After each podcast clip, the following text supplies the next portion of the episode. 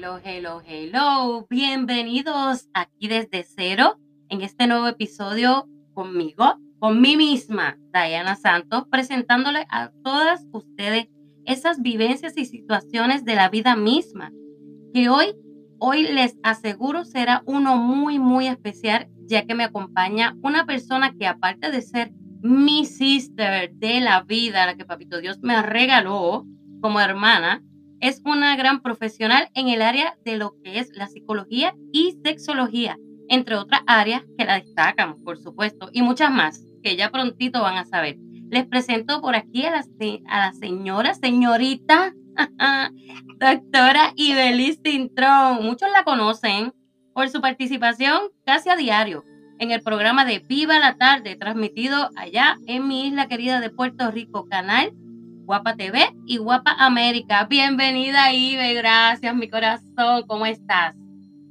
Gracias a ti por la oportunidad que me das de compartir contigo y con tu gente, que ya sé que se siguen uniendo por ahí porque tienes un podcast muy interesante. Yo creo que mucho nos hace falta eh, comenzar desde cero y súper contenta poder compartir un tema tan importante y tan trascendental en la vida de cada ser humano, eh, desde que nacemos hasta que, hasta que la vida termina, ¿verdad? Y trascendemos a otro plano. Así que el placer es mío. Gracias por la invitación. Ay, gracias a ti que siempre me acompañas en todas estas loqueras, en esta nueva etapa y en todas las que hemos colaborado, pero más adelante poquito a poquito vamos a ir desarrollando muchos más y vamos a colaborar en muchos más. Yo sé que sí, yo sé que sí.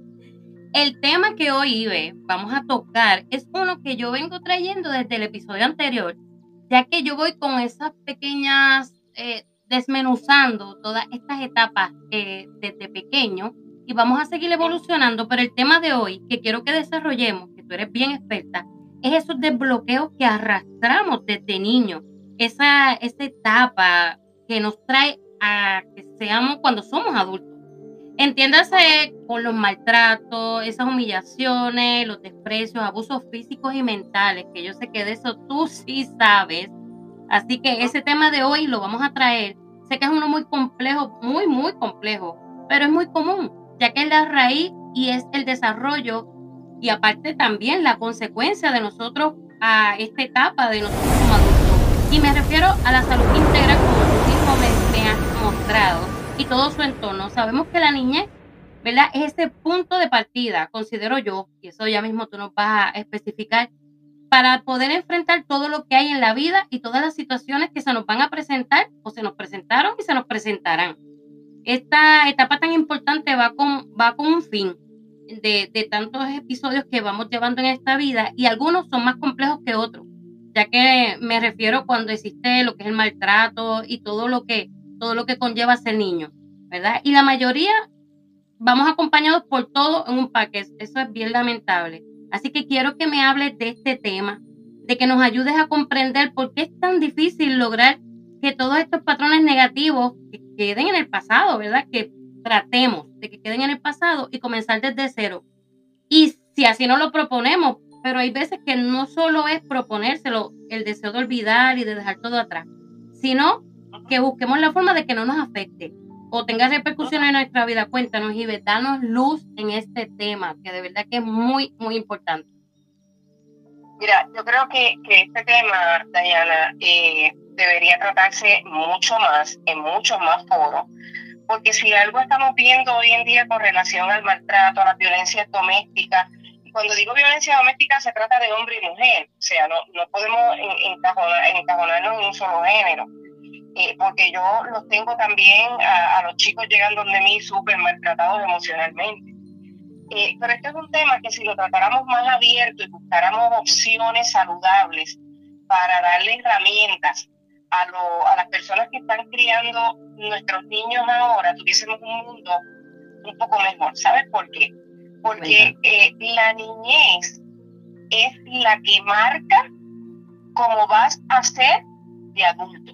Y si tenemos un niño maltratado, ya sea por lo materno filial, por lo paterno filial, por algún familiar, incluso por la misma sociedad y la misma cultura, vamos a tener adultos maltratantes. ¿Por qué? Porque es lo que aprendieron cuando niños. cabe, cabe eh, hacer ¿verdad? el hincapié en que el maltrato no se circunscribe únicamente al maltrato físico.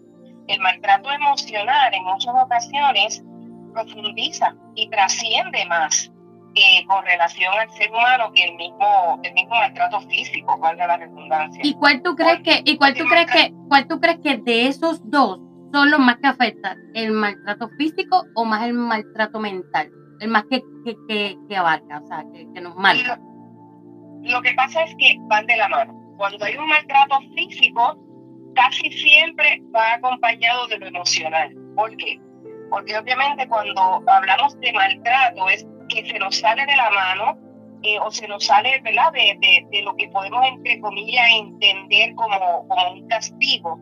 Y comenzamos también a decir palabras que definitivamente se marcan en las emociones de los niños. Oye, y estoy hablando de niños, pero si vamos a establecer edades, esto se circunscribe al término de que a los tres meses ya los niños están creando emociones.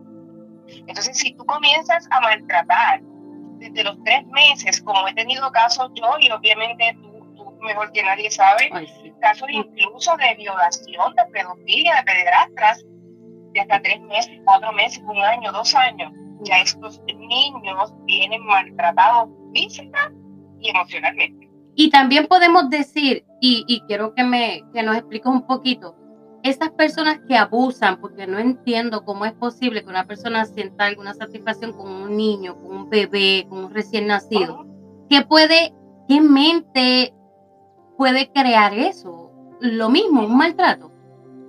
Y te, voy, y te lo voy a contestar bien fácil. Una persona que maltrata, un adulto que maltrata, fue maltratado. Y no solo eso, no fue trabajado emocionalmente por profesionales de la conducta o de la sexualidad cuando son violaciones y qué es lo que remiten o qué es lo que trascienden sus emociones, yo fui maltratado de alguna forma, yo me tengo que desquitar porque es como único, o sea, es la única forma que ellos ven que es lo saludable. Esto es como cuando tú tienes un niño y a los cinco años comienzas a decirle, y yo los he tenido que trabajar, comienzas a decirle, tu hermano, tú vas a ser igual que tu papá y cuando vemos el trasfondo del papá lleva preso cinco o seis años, cuatro años. Y vámonos más, y vámonos más allá, o sea, una otra pregunta es que yo digo, hay que ir abarcando, y, y si es lo contrario, cuando en la mente de un niño que hay mucho amor y hay un entorno bonito, y en este caso viene quizás un externo, o sea, una persona de afuera, es mucho más fuerte? Mira, es básicamente lo mismo porque el maltrato se delinea maltrato en cualquier ámbito, sea familiar o sea externo. De hecho, cabe redundar que en muchas ocasiones, cuando hablamos de maltrato eh, sexual o de violencia sexual, en casi todas las emociones hay un familiar o hay alguien de confianza, de confianza envuelto en la situación. ¿Por qué de confianza? Porque es como único pueden abordar o acercarse más fácil a este menor. Y si a este menor, por otro lado, y esta es una pregunta que me la hacen mucho, si este menor, por otro lado, los papás no se han educado con respecto a hablarle de lo que es la sexualidad, cómo cuidarse y cómo rechazar un acercamiento eh, de violencia sexual, mira, va a estar súper vulnerable a que cualquier conocido comience diciéndole, siéntate mi falda, aquí, porque están inocentes o están ignorantes a lo que es realmente la sexualidad. Y en la gran mayoría de las relaciones sexuales de niños se circunscribe a que nunca le han hablado de lo que es la sexualidad.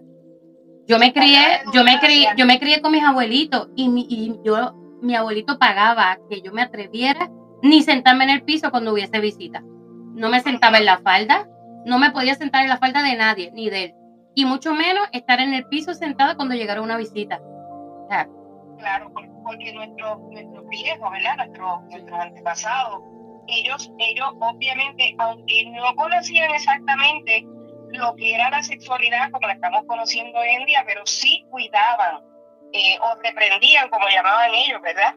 Eh, reprendían o nos reprendían a nosotros. A mí yo también me crié en, el entorno de, mi, de mis abuelos maternos filiares y, y ellos reprendían o castigaban ante cualquier evento que pudiera surgir con relación a un acercamiento sexual. Ya ellos no nos hablaban de sexualidad, pero nos decían, no te sientes en la falta de nadie, si lo haces te voy a pegar. ¿Qué pasa con esto, Dayana?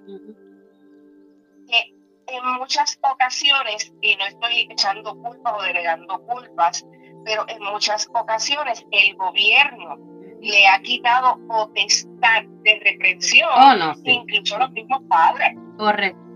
Sí, mucho, a veces yo veía con en mi niño, mi niña tiene 25 años, y yo vi en la escuela que una mamá le decía algo al niño y él decía, si tú me tocas, te llamo a la policía. Mira, muchas veces lo vi, muchas veces. Yo, yo tengo un hijo de 28 años que obviamente tú lo conoces, hay mucha gente que... es mi productor, le estoy dando promo, es mi productor. en muchas ocasiones, ¿verdad? Este, quien hace mis trabajos también, eh, yo lo crié sola. Y a la edad de 5 años, él me amenazó porque su papá lo enseñó a que si, si yo le regañaba o yo le pegaba, que llamara a servicios sociales. En un momento dado, me amenazó con llamar a servicios sociales. ¿Y qué yo hice? En ese caso, te iba a preguntar, en ese caso, ¿cuál, ¿cuál tú recomiendas que sería la mejor opción para esa madre o también el padre? Uno nunca sabe, porque también tanto hombre como mujer. Exacto. Y, y en muchas ocasiones no hay ni siquiera que pegarle al niño. De hecho, al niño que tú comienzas a amenazarlo desde, desde tempranas edades y comienzas a decirle no hagas esto o te voy a dar, al fin y al cabo le va a perder el miedo a la amenaza y es quien es él quien va a revertir esa amenaza y en muchas ocasiones la cumple. Por eso tenemos también muchos casos de muchos viejitos maltratados incluso por sus propios hijos. Aquí lo más saludable es, y como, como te mencionaba y le mencionaba a tu público, yo me fui por encima de esa amenaza, pero me fui de una forma eh, eh, consciente para mí, pero consciente para él también. Que yo hice, tú vas a llamar a servicios sociales para, para que te lleven, esto es fácil. No los llames, yo los voy a llamar, yo te voy a recoger la ropa. que yo hice? Yo le recogí la ropa, se la puse en una bolsita negra, se la puse en la mano y lo saqué de la casa cuando él vio y yo le expliqué lo que era servicios sociales o un hogar de adaptación, como se conocen por ahí, ¿qué me dijo? Perdóname, no lo vuelvo a hacer. Al punto que y no volvió. sí, sí. Y te pregunto, ¿cómo se podría, porque sé que este tema es muy largo, pero una pregunta, ¿cómo se podría hacer para desbloquear todas esas formas negativas o episodios negativos que hubieron en el pasado. Claro, aquí lo más importante, Dayana, es, primero que nada, y, y, yo creo que cualquier situación es prevenirlo. ¿Cómo lo prevenimos? No utilizando a los niños, por favor, no los utilicen. Ay, perdón. Claro, oye, y vamos, vamos vamos a educar nosotros primero como padres, vamos a buscar información, no nos quedemos con lo que nos dicen o, la, o, con lo que la cultura nos enseña en muchas ocasiones, porque en muchas ocasiones buscamos culpables, la gran realidad es que la culpa mayor la tiene la cultura porque viene con malas enseñanzas de trascendencia. Así que la prevención es lo mejor que podemos eh, poner en práctica para evitar que algún niño crezca con algún trauma y sea trascendente hacia su adultez. Prevención, vamos a educarnos, para eso hay muchos profesionales de la conducta. Mire, y antes de tener un niño, edúquese con relación a lo que es el papá. Esto de que te casaste y tienes que tener un hijo porque así lo establece la cultura y la sociedad. Y que no vienen con un manual, no vienen con un manual. Claro, oye, eh, y no solo eso, hay muchas ocasiones y yo he atendido casos que me dicen lo que pasa es que yo me sentí casi obligada o obligado a tener un niño o una niña porque me preguntaban tanto, pues tuve que hacerlo. Y en muchas ocasiones tienen niños no deseados. Sus pacientes. los pacientes que tú tienes, me imagino, ¿verdad? Muchísimos de ellos, de hecho, de hecho, la gran mayoría de mis pacientes cuando llegan donde mí, si hay algo que yo le hago hincapié y es, y es decirle, vamos a comenzar a trabajar con esto que tú me traes aquí, pero probablemente detrás de esto hay una situación que tú traigas de niñez y es lo que está detonando esta situación. Oye, cuando seguimos profundizando, la realidad es que yo tengo que detener por lo que vinieron y comenzar a trabajar con la niñez. Porque. De ahí, esa es la raíz. esa es la raíz. Claro, oye, y si hay algo que pasa en las familias latinas, es que todos lo damos o todos decimos, o casi todo, no, no me gusta incluir a todo el mundo.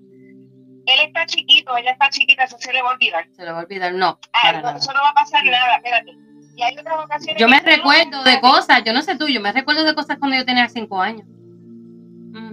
Oye, y yo tengo pacientes que cuando, cuando, cuando hacemos un, tipo de, de ejercicio, eh, podemos trascender hasta, hasta el año, incluso hasta la barriga de la mamá. que aún en la barriga de la mamá sentía eh, ese tipo de, de, maltrato o de rechazo. Sí, porque la mayoría de, de, las edades entre nosotras fueron mucho eso, mucho maltrato para en aquel tiempo. No había tanta libertad como lo hay ahora. Ahora tienen muchachos y ya. Fíjate, mi abuela, el otro, el otro, como que no le tienen el respeto. Antes sí. Exacto teníamos. Y obviamente si tú traes un niño al mundo no deseado, ya por ahí tú empezaste con el primer mercado. Porque lo estás rechazando. ¿Qué pasa con esto si no se trabaja a tiempo? Y aquí contesto tu pregunta. Si no buscamos ayuda a tiempo y dejamos, entre comillas, las changuerías de decir, no, espérate, esto se tiene que quedar entre familias porque él es un niño o una niña, esto se le va a olvidar sin embargo, si lo decimos, nos van a llevar un familiar preso. No, el subconsciente, el subconsciente, eso se queda. todo el mundo sabe que le van a hacer, y lo van a maltratar, vamos a sufrir más. Mas, sin embargo, al niño se le va a olvidar, mire, un niño que es maltratado o que sufre algún tipo de trauma en su niñez y no se trabaja a tiempo, va a rebotar en su adultez. En algún momento va a rebotar, oye, la incidencia de suicidios en la comunidad latina, no solo en Puerto Rico, en la comunidad latina, ha ido increciendo. Y cuando tú comienzas a leer las notas que dejan, todo se circunscribe a un maltrato cuando eran niños. o no superado. Exacto, no superado. o, o, una violación sexual de, de, un, de un pastor, como lo que se está viendo hoy en día aquí en Puerto Rico, esta misma semana. Hay un pastor amenazado de, de, de, violación. Uy, Dios mío. No quiero, ni, no quiero ni pensarlo, qué fuerte, qué difícil. Ahora que yo tengo nietos, imagínate, cuando tú tengas los tuyos, esto va a ser porque ese amor es doble. Uno, uno piensa en lo que uno les va a dejar. Claro. Y no solo eso, no solo eso, hay, hay, hay, algo bien importante, no solo en los nietos, obviamente los que hemos pasado por una violación sexual a temprana edad, por algún familiar, si no se trabaja, tiempo va a trascender. Eso es otro tema, eso es otro tema que vamos a seguir, por eso yo digo que esto es como un cronograma, vamos desarrollando y desmenuzando ciertos temas que yo espero y ve que para la próxima sigamos con esto porque esto es muy interesante ya que aquí puede ayudar esto a muchos de ustedes que me están escuchando. Y Ibe, pero antes de, de despedirnos, ¿dónde te pueden conseguir? Mira, me consiguen, eh, yo soy de fácil acceso, como siempre dicen por ahí, eh, me consiguen en las redes sociales, en Facebook y Syndrome, mi sexóloga, en Instagram como mi sexóloga, y lo que le llaman ya por ahí bien conocido, no solo en Puerto Rico, sino fuera de Puerto Rico, el número de emergencia, que es el 787-800-9111 los viernes o como tú mencionaste, casi todos los días estoy en alguna eh, emisora, en, este caso estoy en Guapa Televisión, Puerto Rico, Guapa América, así que estoy siempre a la orden. Eh, este tema, Ibe, este tema es extenso, pero muy, muy amplio, y sé que estaremos desarrollando este y muchos más, que son anexos y que van desarrollando todo este amplio tema que es tan fuerte, pero es tan necesario, y yo te doy la más expresiva gracias porque sé que todo esto, lo que nosotras podamos aportar a toda la comunidad que nos escucha, es válido. Es válido y, te, y te felicito por toda la, la experiencia que has adquirido en todo esto, más tu vocación, tu devoción por todo lo que haces, que me consta, es muy, muy grande y muy buena. Así que lo haces todo de corazón y eso es lo más que me gusta. Un abrazo, mi amor. yo, creo que, yo creo que todos tenemos un propósito, así que eh, de eso se trata la vida y a eso vinimos. Así que, siempre estoy a tu orden para ti, para tu público. Gracias.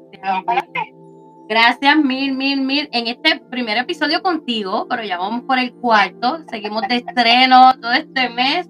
Así que voy a traer muchas más cositas. Por lo menos espero que ya en dos o tres episodios más Ibe nos pueda acompañar para seguir desarrollando y desmenuzando todos estos temas. Así que nuevamente mil gracias y no olviden suscribirse a mi canal de YouTube, Spotify y todas las plataformas principales.